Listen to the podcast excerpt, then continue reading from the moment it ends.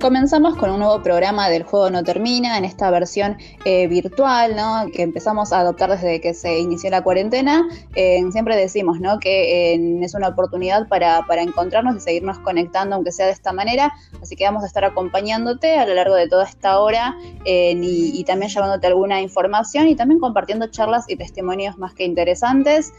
bueno, mi nombre es Noemi Romero y del otro lado está Javi, que también está haciendo este programa Hola, conmigo. ¿cómo le va? Bien. Muy bien, Javi. Tenemos la oportunidad de encontrarnos como cada jueves de esta manera virtual, cada uno en sus casas. Siempre estamos recalcando este mensaje de, quedarnos en nuestras casas en la medida de lo posible. Así que bueno, estamos respetando estas medidas también de, aislamiento obligatorio como la mayoría. Hay que quedarse mucho en casa. Y más ahora. Así es. Sí, más ahora, es verdad. Eh, hay que tener recaudos también a la hora de salir en los casos que sea necesario, pero bueno, lo importante es en mantenernos ¿no? en, nuestras casas cuidándonos y cuidándonos al resto de las personas también que tienen que, trabajar como los médicos y demás personas que están exceptuadas. Pero bueno, eh, te decíamos que vamos a estar acompañándote en este programa del Juego No Termina, el programa de la Asociación de Lucha contra la Esclerosis Múltiple, el SEM, que siempre está ahí en acompañándonos y que también tiene siempre un montón de actividades. Después te vamos a estar eh, comentando algunas de las que se vienen para el mes de julio. Eh, pero bueno, si te parece, Javi, vamos dando comienzo a este programa que tenemos bastante, bastante información para el día de hoy. Sí, empecemos. Bueno, de esta manera entonces hacemos comienzo del juego No Termina.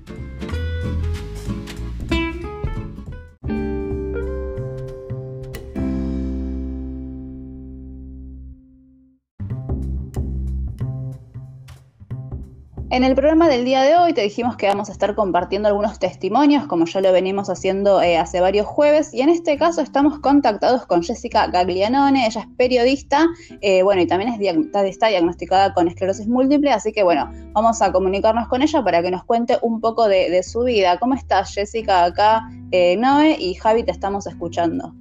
Hola chicos, ¿cómo les va? Muchísimas gracias por este contacto. Siempre es lindo encontrarse con, pacientes y con amigos de esta forma tan rara virtual que, que estamos adquiriendo. ¿Cómo va? Bien.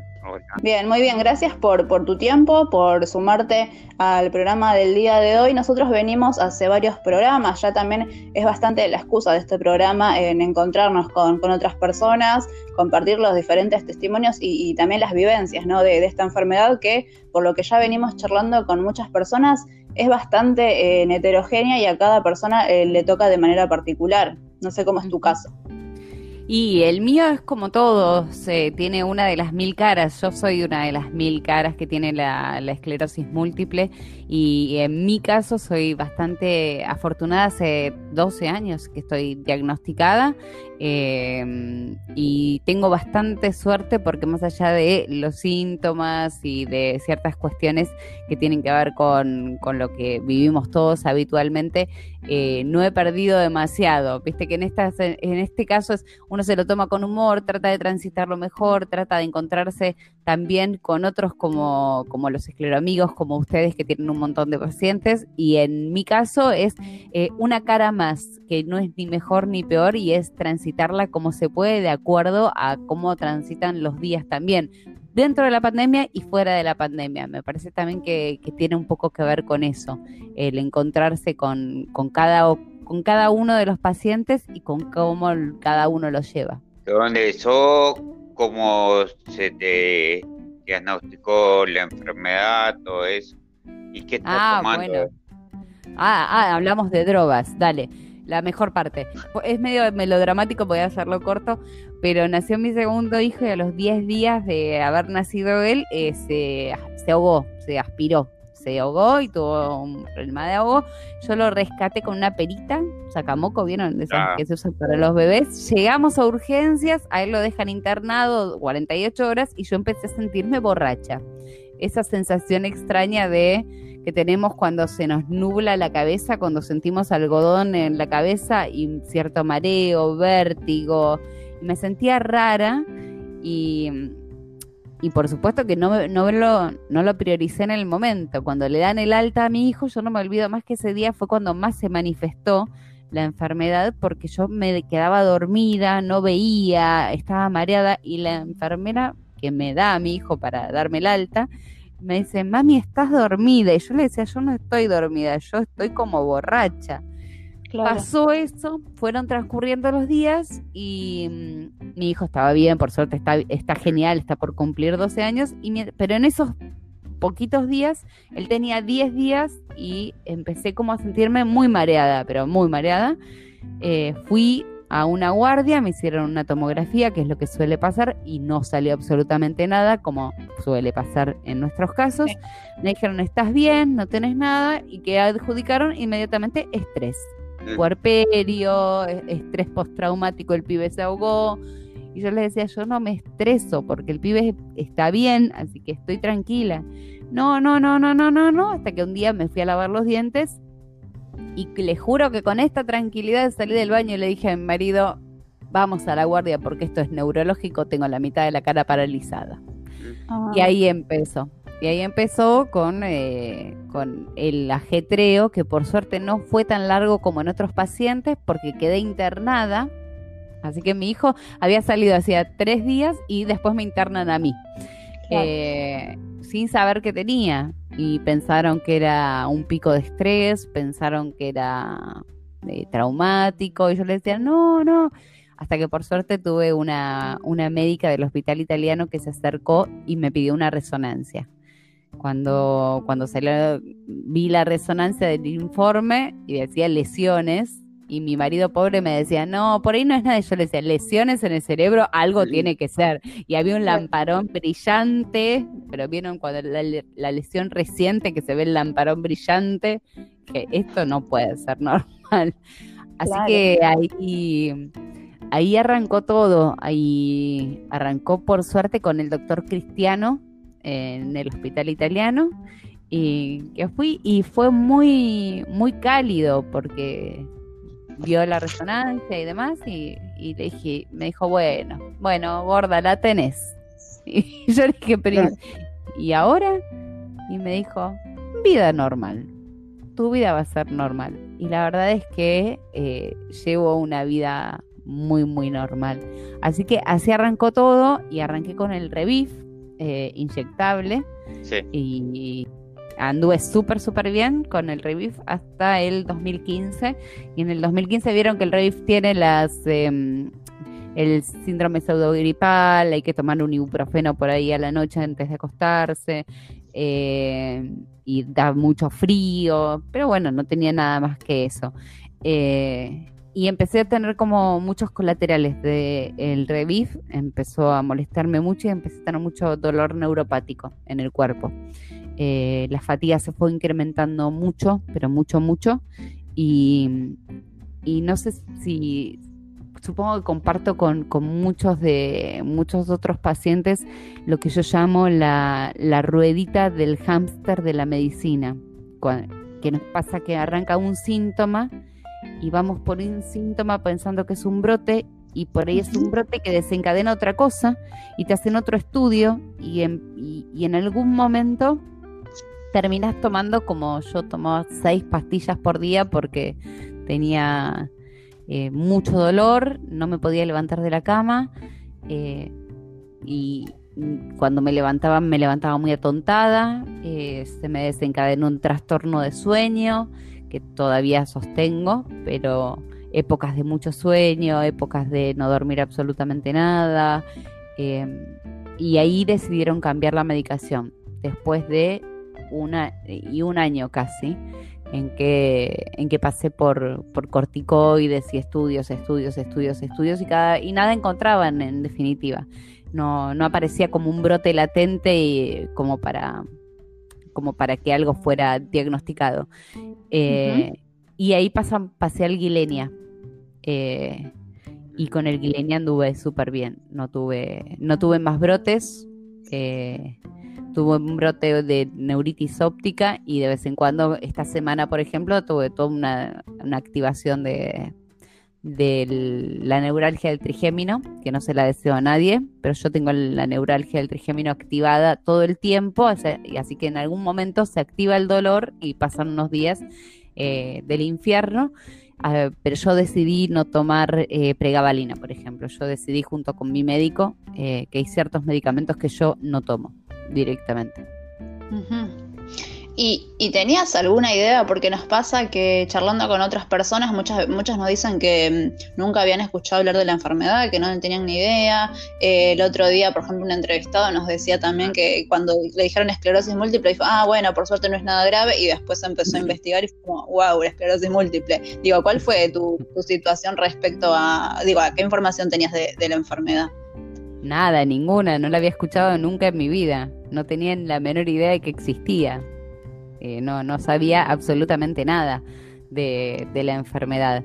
Eh, incluso me pasa ahora por el que eh, yo hago pilates y una, de las consultas que hice a una profesora de pilates le dije, mira, yo tengo múltiple cuestión de el equilibrio, la fuerza y demás, y me dijo, no, bueno, te va a venir bien para la columna. Y yo dije, ah, piensa que es escoriosis. claro pero no, no sabía nada de la enfermedad. Empecé a enterarme un poco de lo que era la enfermedad eh, por leyendo alguna que otra cosa. Eh, igualmente vieron que cuando uno se entera de la enfermedad que te dicen, no, bueno, es degenerativa del sistema nervioso central, te dices, ah, ok, no era un resfrío. Está bien. No era tan fácil. Pero no me voy a morir de esto.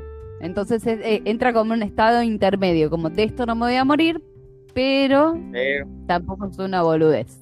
Así que habrá que aprender a convivir con ella. Y así me fui enterando más o menos de cada una de las cosas, pero con ese basamento que me parece que fue muy copado por parte del equipo médico que me atiende, que es no dramatizar, de ir viendo, de, de, no estigmatizarme la enfermedad en el momento en que me diagnosticaron. Y siempre escuchar, y siempre entender y tratar de comprender las, los síntomas raros que uno tiene. Sí, igual te escucho en que la tenés como súper em, incorporada, de hecho esto decís vos, vos, misma lo dijiste, lo, te lo tomás un poco con humor. Em, digo, ¿cómo, ¿cómo fue transitar todo ese proceso hasta llegar a, tu actualidad, digamos, y poder charlar así en, de manera normal? Digo, sí, sacándole todo ese peso, ¿no? Que, ah. vos decís que, tiene, ¿no? Porque hay una cuota, me imagino, de, al principio de, saber todo esto y, y el peso que tiene todo, todo, lo que todo lo que lleva la enfermedad.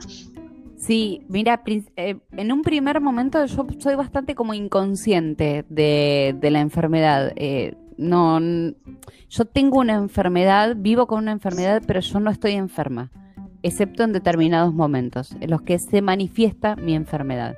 Yo lo vivo de esta forma. En un principio, lo primero que me preocupó fue si era hereditaria porque yo tengo dos hijos. Eh, fue lo primero que me importó. Después apareció, por supuesto, el fantasma de la silla. Es, bueno, ¿y qué cuándo voy a usar silla de ruedas? Y me dijeron, por ahí no uses nunca. Y, empecé como a, tomarla. Yo tomo en general las cosas con humor, pero fue un proceso largo el tratar de entender que esto va a convivir conmigo, que va a estar conmigo y que mientras no tenga cura, yo tengo la opción de llevarla y de elegir cómo la transito. Hay momentos en que eh, la transito horriblemente, que la paso muy mal y me enojo mucho y me pongo más, eh, más embroncada que triste porque se, me está manifestando, pero no dejo de, percibir nunca que, que, soy una afortunada para, para cómo estoy, para cómo mi cuerpo responde y, que empatizar con el otro, empatizar con los que no la pasan tan bien, hace que la perspectiva sea un poco más, eh, más positiva y también más, eh, más consciente. Yo soy muy consciente de la enfermedad y soy muy consciente de que el enfoque que yo le dé a la enfermedad va a también ayudarme a vivirla. Eh, lo hablé con mi médico hace muy poco tiempo porque la neuralgia del trigemino es muy, muy, muy dolorosa, muy dolorosa. Y, en el momento en que, en que la tuve, en ese brote, no, ese, no sé, pseudo brote de 2015, que fue un poco el cambio que hice, eh, tomé mucha pregabalina. No sé si ustedes tomaron pregabalina, pero me resultó tremendo eh, la pregabalina. No, bueno, pero fue un año muy, muy terrible para mí. Engordé 40 kilos acostada en la cama. Calculo que me deprimí también. No, no estaba haciendo terapia en ese momento y cuando pude levantarme de todo eso decidí hacerme una cirugía bariátrica, eh, me operé y, y cuando volvió la neuralgia, cuando volvió a aparecer la neuralgia, que había sido lo que había todo, empezado todo ese, ese proceso horrible, eh, yo le pregunté a mi médico qué pasaba si yo no tomaba la pregabalina y todas las series de medicaciones, que no estoy diciendo que esté bien o esté mal, eh, es una opción absolutamente personal. Eh, ¿Qué pasaba si yo elegía no tomarla y aguantarme yo el dolor? Y él me dijo que era una responsabilidad absolutamente mía, que si yo no quería tomar la medicación, podía no tomarla y que si yo encontraba en un ibuprofeno o en la meditación o en la actividad física o en el tratar de buscar el bienestar, eh, controlar ese dolor, era mucho mejor que tomar más de medicamentos. Y elegí hacer eso. Y elegí tomar solamente el medicamento de base y, y el dolor agudo tratarlo con ketorolac y cuando no es tan agudo, aguantarlo y golpearme la cabeza contra la pared o mirar una serie y concentrarme o tomarme dos copas de vino eh, y tratar de transitarlo de esa forma. Pero no sé si fue un trabajo arduo, pero me parece que todo filtrado desde el humor es más fácil en la vida en general. Y si uno está enfermo de por vida, si no se lo toma con un poco de soda y un poquito de vino, la verdad es que es medio como muy pesado para llevar, creo, ¿no? Sí, sí. Sí, es verdad. Yo estoy con también con interferón, va con con el Revit. Con el Revit. Hace tres años y ya no quiero saber nada, pero bueno, hay que seguir, hay que seguir. Pero Javi, ¿no te dice tu neurólogo que, eh, eh, equipo que gana no se cambia? Sí, eso me dice. Pero bueno, más este tiempo de pandemia que yo no me gusta ir al hospital, me dice, porque hay una serie de no tratamientos, sino que análisis que hay que hacer. Y yo no quiero ir ahora. Vamos a esperar, vamos a esperar hasta que el fin de año a ver si todo es posible. Javi, ¿hace cuánto que estás diagnosticado vos? Hace cuatro. Ah, poco, sos joven, eh, sos nuevo en ah, gracias. Todavía seguís las reglas, ya en algún momento mi médico ya no, no me da recetas si no voy. Lo que pasa es, claro, lo que pasa es que todo eso que vos contabas, el miedo, yo también el miedo a la silla de rueda y todo eso, te cambia, ¿viste? Y te pone un poco de temor.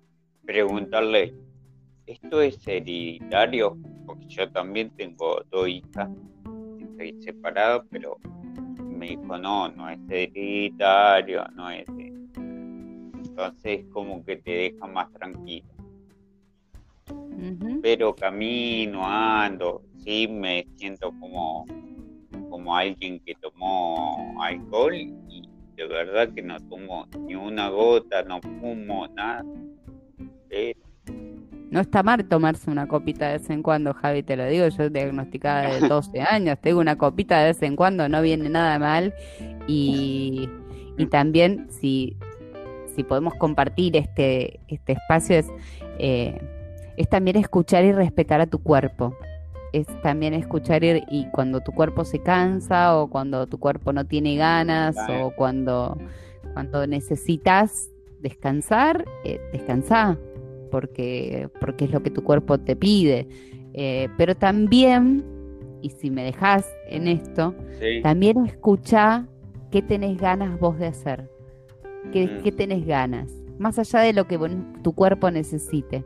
Tratar de buscar un equilibrio entre las ganas si vemos, eh, hay un montón de casos en los que todos tenemos el fantasma de la silla, todos tenemos el fantasma del deterioro, todos tenemos el fantasma de, de lo que puede llegar a pasar. Y lo cierto es que me parece o yo percibo que el no saber qué va a pasar es un doble juego, porque por un lado nos asusta, pero por otro lado nos desafía a mejorar el hoy.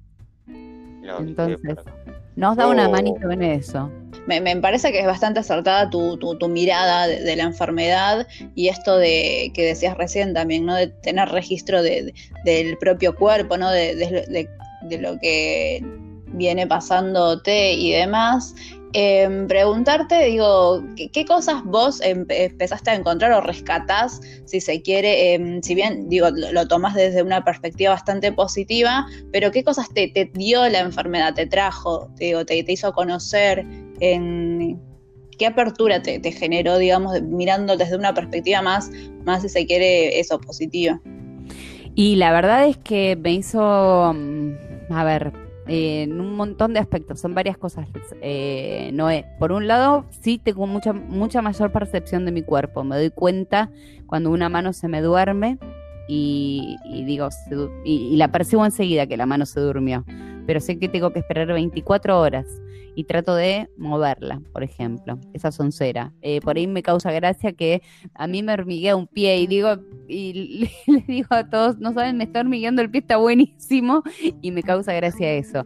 Eh, sí, yo perdí mucha visión del de, eh, ojo izquierdo en, la neuritis, entonces ahora me da un poco de julepe cuando me duele el derecho, porque tengo miedo de perder visión. Pero sin embargo también me dio como esta percepción de que de, de la queja, de la, de la queja por cosas muy insignificantes.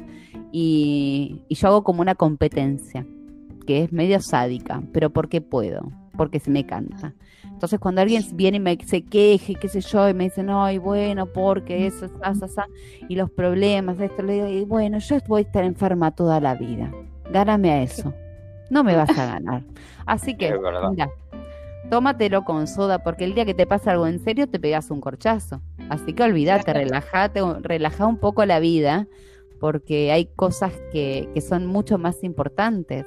Las cosas realmente importantes son las que, para mí, ¿no? Son, son esto, el que me pueda levantar, el que pueda caminar, el que pueda mover mis manos, el que pueda escuchar, el que pueda hablar, el que pueda... A, a, que mis hijos entiendan y hayan aprendido eh, sanamente que su mamá está enferma, porque tuve que educar a mis hijos para enseñarles que su mamá está enferma.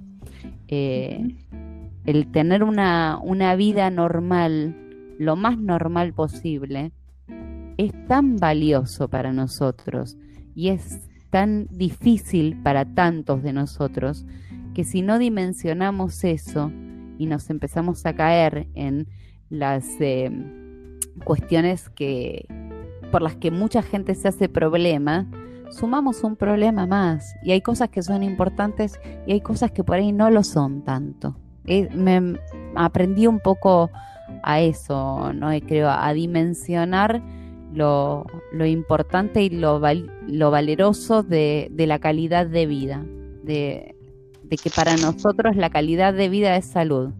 Porque cuando uno está, no sé si les pasa, pero cuando uno está bien de ánimo, cuando uno está haciendo algo que, que, le hace bien, cuando uno está en un buen momento, los síntomas como que disminuyen, como que bajan, como que la enfermedad se corre un poquito a un lado y nosotros también la corremos un poquito a un lado. Entonces, si encontramos un camino que nos hace bien, eh, hay que ir por ese, hay que seguirlo con fuerza, porque existe ese camino adentro nuestro.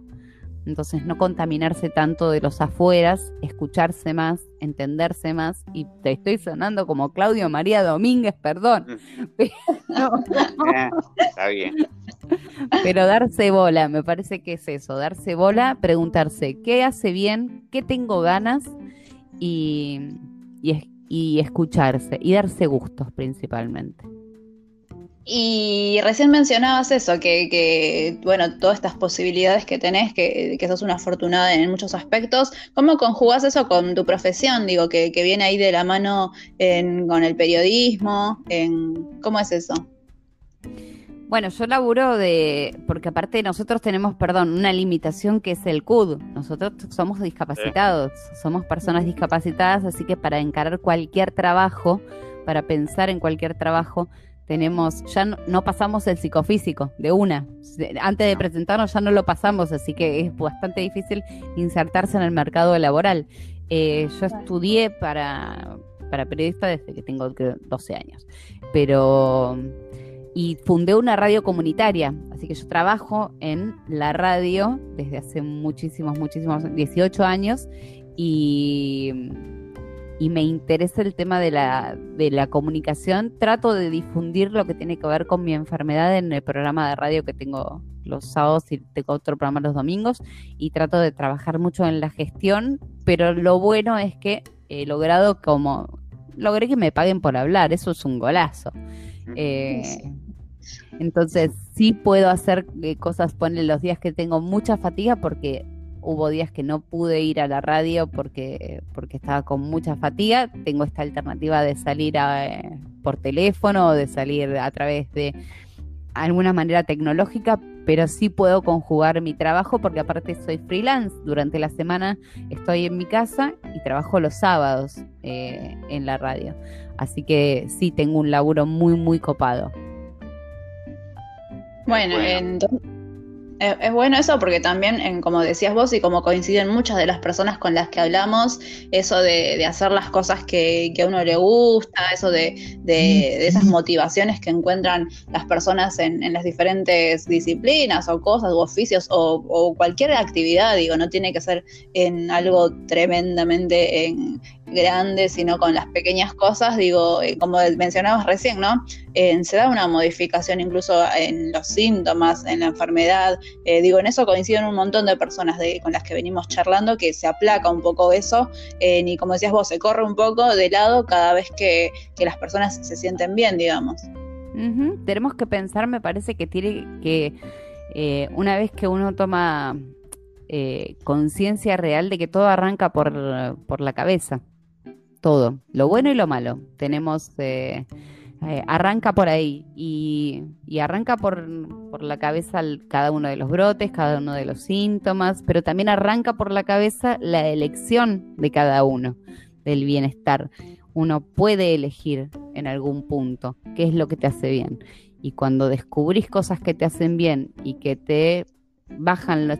Yo, a ver, no quiero que suene feo, pero me parece que hay hay muchos de nosotros a los que nos pasa que caemos en, la posición de ser enfermos. Es como, y es muy tentador, y yo caí también en esa, ¿eh?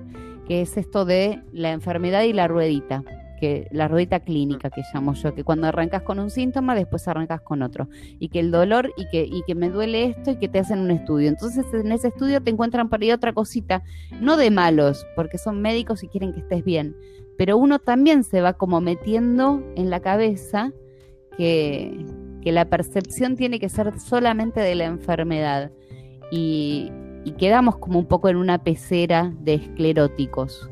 Eh, entonces, eh, las preguntas que te hacen tu familia, tus amigos, no pasan tanto por qué haces, qué, qué película viste, eh, qué hiciste, sino que es cómo te sentís hoy, podés caminar, te levantaste, hiciste mucho pis, eh, tomaste la medicación y, me parece que salir de ese lugar nos ayuda un montón porque cuando por ahí estamos en un buen momento no nos, no nos damos cuenta que realmente la enfermedad no es que se adormeció, sino que la corrimos un poco y, y que va a estar con nosotros toda la vida. Así que si le empezamos a encontrar qué cosas nos hacen bien y nos aferramos fuertemente a esas cosas que nos hacen bien, pequeñas, ¿eh? ¿eh? un asado con amigos, una serie que te gusta, leer, escribir, hacer algún deporte, em, ejercitarse, eh, comunicar, lo que sea pequeño que nos guste, hay que aferrarnos con fuerza porque es lo que nos sostiene en los momentos en los que la enfermedad se manifiesta. Tal cual, tal cual. excelente mensaje para, para cerrar, si se quiere. Eh, nos quedamos con eso, me parece, ¿no? Esa, esa la capacidad de, elegir cómo transitar y cómo llevar la enfermedad. Eh, me parece que, es un buen mensaje para, para dejar en la charla del día de hoy. Eh, te agradecemos, Jessica, por, por tu tiempo, por tu testimonio, por tus palabras. La verdad que eh, se nota que has aprendido un montón de la enfermedad y que te ha dado esa, esa sabiduría de, que te hace poder ver las, cosas de, esta manera, ¿no? Como nos contás. Ojalá Noé, ojalá Javi, que, cada uno pueda encontrar la mejor forma de, de, vivir la enfermedad. La enfermedad no se va a ir. Nosotros somos, me parece, los dueños de cómo podemos transitarla, de cómo podemos moldearla y cómo podemos eh, amigarnos un poco con ella para, para que nos acompañe de la mejor manera posible. Así que cuenten conmigo para lo que necesiten. Seguimos en contacto seguramente y, es un placer encontrarse con otros pacientes, con otros escleróticos y hacerse amigos y encontrar vivencias comunes que todos las tenemos. Tal cual de eso, de eso se trata un poquito esta charla y, este programa también. Así que bueno, te agradecemos otra vez y estamos en contacto para cualquier en otro, otra oportunidad de, charlar nuevamente. Así que bueno, te, te agradecemos. Muchísimas gracias, chicos. Chau, chau. Chau, chau. Ahí pasaba Jessica Gaglianone, ella es periodista, eh, bueno, y también fue diagnosticada con la enfermedad, así que bueno, nos estuvo contando a lo largo de, esta charla bastante interesante, eh, bueno, un poco cómo es transitar con, esta enfermedad y esta capacidad, ¿no? De, elegir justamente cómo, cómo sobrellevarla, así que bueno, en una charla muy linda, Javi, la que tuvimos recién. Sí, de verdad que sí, estuvo lindo, me gustó y se ve que ella tiene otra mirada de la enfermedad. Está bueno eso. Tal cual. Sí, hay otra mirada. tal cual, hay otra forma también de, poder encarar la enfermedad, así que bueno, ahí pasaba Jessica en Gaglianone, que es periodista y que nos compartía su testimonio. Nosotros eh, separamos, escuchamos un poco de música, eh, vamos a alguna tanda y después eh, seguimos con más de El juego no termina.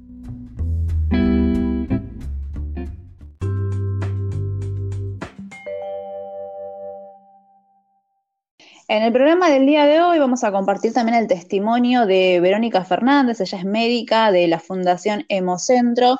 Estamos hablando de una fundación que queda ubicada en Capital, en la calle Díaz Vélez. En esto viene a cuenta de que, eh, bueno, un poco también para charlar sobre la donación de plasma, porque no sé si habrán escuchado en que, nada, se, está haciendo bastante campaña en lo que es la donación de plasma de pacientes que tuvieron la enfermedad de coronavirus. Por eso se está haciendo mucho hincapié en lo que es la, donación de plasma. Seguramente a ustedes hayan visto en, a través de, redes sociales y a través de incluso los medios de comunicación en que se está haciendo mucho énfasis en esta campaña, en este tema de la donación de, plasma. De, también se están tratando en lo que, en lo que son en los diferentes encuentros que tienen los legisladores, en diputados, en senadores, en campañas, en lo que es una legislación, ¿no? Que también permita esta, este tipo de campañas para poder difundir y hacer más enfoque en lo que es la donación de plasma. Así que bueno, por este motivo nos comunicamos con Verónica Fernández, que es médica,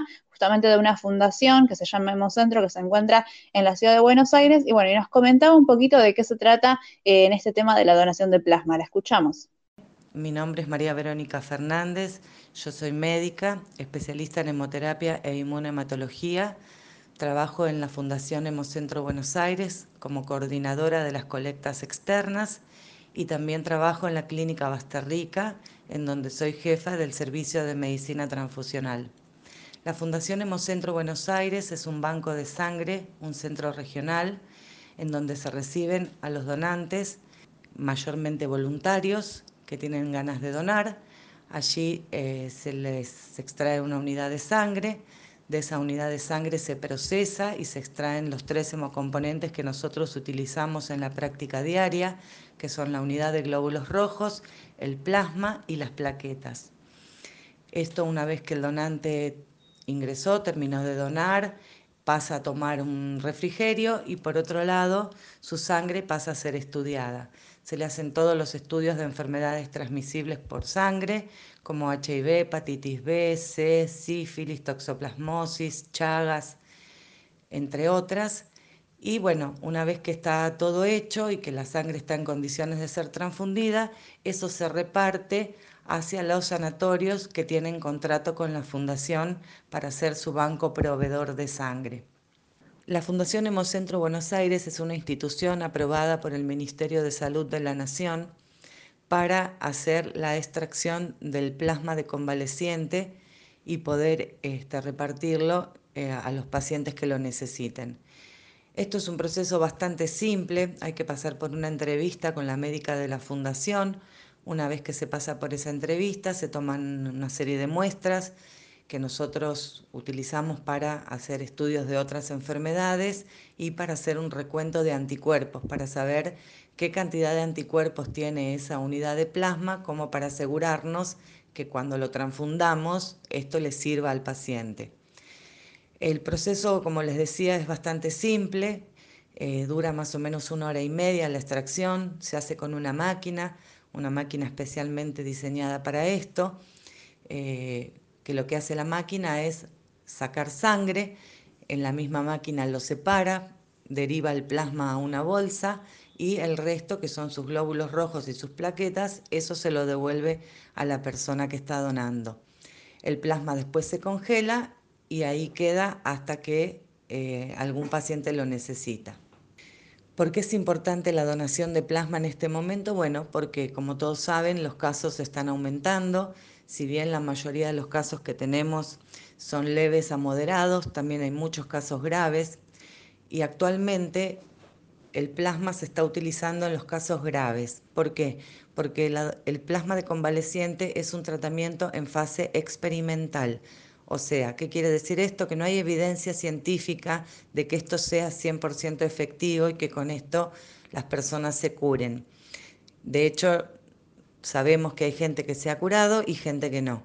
Con lo cual, está en este proceso, en este proceso experimental que bueno, llevará un tiempo todavía y muchas transfusiones para poder, digamos, decir si esto realmente es efectivo o no. Es importante que la gente que haya tenido COVID-19 se acerque a un banco de sangre, pueden hacerlo en la fundación, pueden hacerlo en el banco de sangre u hospital que les quede más cercano a su domicilio y se propongan como donantes. Después, bueno, pasarán por estas pruebas que, yo les mencionaba más arriba, pasarán por una entrevista y bueno, y eventualmente se podrá hacer la extracción o no. Pero también quiero recalcar la importancia de la donación de sangre, no solamente de plasma. Si bien en este momento estamos necesitando pacientes convalecientes de COVID-19 para poder cubrir con la demanda, que tenemos de pacientes internados, también hay gente que está internada por otros motivos. Digamos, este, el mundo siguió girando y la gente se sigue enfermando de lo mismo que se enfermaba antes. Hay cirugías, hay pacientes con leucemias, con tumores, con cánceres avanzados y que necesitan otros hemocomponentes como glóbulos rojos o plaquetas y la verdad es que estamos atravesando un momento muy crítico porque las donaciones han disminuido sustancialmente. Este, con lo cual, bueno, yo aprovecho esta oportunidad que me dan para decirles que no solamente los que tuvieron COVID son, digamos, importantes en este momento, sino que todos los que puedan donar sangre, yo los invito a que lo hagan. No solamente en la fundación, donde les quede más cómodo, más cerca, donde a ustedes les parezca que es mejor, que lo hagan porque estamos necesitando y la gente no está donando, no, no, no está saliendo de sus casas, lo cual está bien porque hay que cuidarse, pero bueno, salir a donar nos lleva más de media hora, 40 minutos, se les da el permiso para que puedan circular y bueno, y ayudan un montón, porque hay un montón de gente internada con otras patologías que está requiriendo y nos está costando mucho cumplir con, con lo que nos piden. Así que bueno, yo los invito a que, a que donen y que, bueno, y que nos ayuden y que ayuden a la gente que en este momento está atravesando alguna enfermedad. Ahí pasaba en la médica en Verónica Fernández de la Fundación Hemocentro, que bueno, nos contaba un poquito eh, de, a dónde apunta ¿no? este tema de la donación de plasma, pero también nos contaba en, otra, en otra instancia los mecanismos para donar, así que es bastante interesante escuchar para saber, enterarse de qué forma poder participar ¿no? en aquellas personas que han sido diagnosticadas con coronavirus, así que escuchamos lo que nos decía respecto a los mecanismos respecto a los mecanismos para hacer las donaciones. Bueno, los mecanismos para donar, como ya se los mencioné más adelante, son simples, es cuestión de comunicarse eh, a la Fundación Hemocentro o a cualquier banco de sangre u hospital cercano. este, se comunican, avisan que tuvieron COVID-19 y ahí ellos les van a decir los pasos a seguir para tomarse la muestra, se les va a asignar un turno, eh, se les da este permiso obviamente para que circulen, con lo cual no corren ningún riesgo de, salir a la calle este, y que puedan tener algún inconveniente. El mecanismo es muy simple, una vez que se le hicieron todas las pruebas y que están aprobados por el médico, eh, Simplemente van un día, se conectan a la máquina una hora, una hora y media y ya está. Es bastante sencillo, no es un procedimiento doloroso ni un procedimiento que traiga consecuencias a, la salud, digamos. Es este, y ayudan un montón. Es, la verdad que lo estamos necesitando porque cada vez tenemos más pedidos y, y no, no tenemos a veces con qué cumplir la demanda. Bueno, desde ya no me queda más que agradecerles por este espacio tan importante que me han dado, en nombre mío, en nombre de la Fundación Nemocentro. Este, les agradezco, quedo a disposición para cualquier consulta que me quieran hacer. Eh, bueno, estoy a disposición para contestar preguntas. Lo mismo en la fundación, pueden escribir al mail si tienen dudas, si tienen lo que necesiten, estamos a disposición para todo aquel que esté interesado en donar, ya sea plasma de convaleciente o ir a donar sangre. Muchísimas gracias. Ahí pasaba eh, Verónica Fernández, médica de la Fundación Hemocentro, que nos explicaba ahí un poquito en cómo son ¿no? Estas, estos mecanismos, estas herramientas para, para poder justamente en donar plasma en aquellas personas que han tenido coronavirus. es importante destacar y decir que hay todo un protocolo que, está dispuesto para, para, quien reciba estas donaciones. no es algo que se hace de manera indiscriminada, sino que existe todo un protocolo de en, justamente a quien le corresponde este tipo de, de, tratamiento. Después, por otro lado, también en nada, en obviamente decir que se toman todos los resguardos, en, teniendo en cuenta en el contexto en el que estamos. Así que bueno, bastante interesante lo que nos comentaba, bastante interesante también en poder en informarnos y también ver las posibilidades ¿no? de aquellas personas que tienen, que han sido diagnosticadas y que nada, pueden ser donantes. Es importante informarse, acercarse, colaborar de esa manera, porque es una forma también, así como está la donación de sangre, también la donación de plasma, eh, son dos formas de, donar vida, ¿no? De, hacerle más llevadera la situación a otra persona, así que nada, muy interesante lo que nos decía, está bueno esto, poder tomar conciencia y saber que con estas donaciones estamos ayudando a otras personas eh, y también en eso la ayuda a uno mismo, ¿no? Porque uno cuando hace una acción buena, digo, eso se, se transmite, se, se duplica y vuelve, así que, bueno, nada, bastante interesante lo que nos decía Verónica si te parece, Javi, después de, escuchar el testimonio de la médica, separamos y ya nos vamos metiendo con lo que es el cierre del programa del día de hoy. Perfecto, me parece. Bueno, vamos llegando al cierre del programa del día de hoy, en que estuvimos teniendo bastantes cosas interesantes, algunos testimonios, algunas entrevistas también. Eh, así que bueno, Javi, vamos llegando de a poquito al, cierre del programa del día de hoy. Vos tenías que comentar algunas, mandar algunos saluditos, ¿no? Sí, mando un saludo a Alejandro Franco que donó eh, sin, sin ningún viste, de ni plata de por medio, nada. Sí. Eh, Bárbaro me donó la medicación para este mes y él es de, de Peracetegui. Ajá. Bueno, gracias, te doy muchas gracias.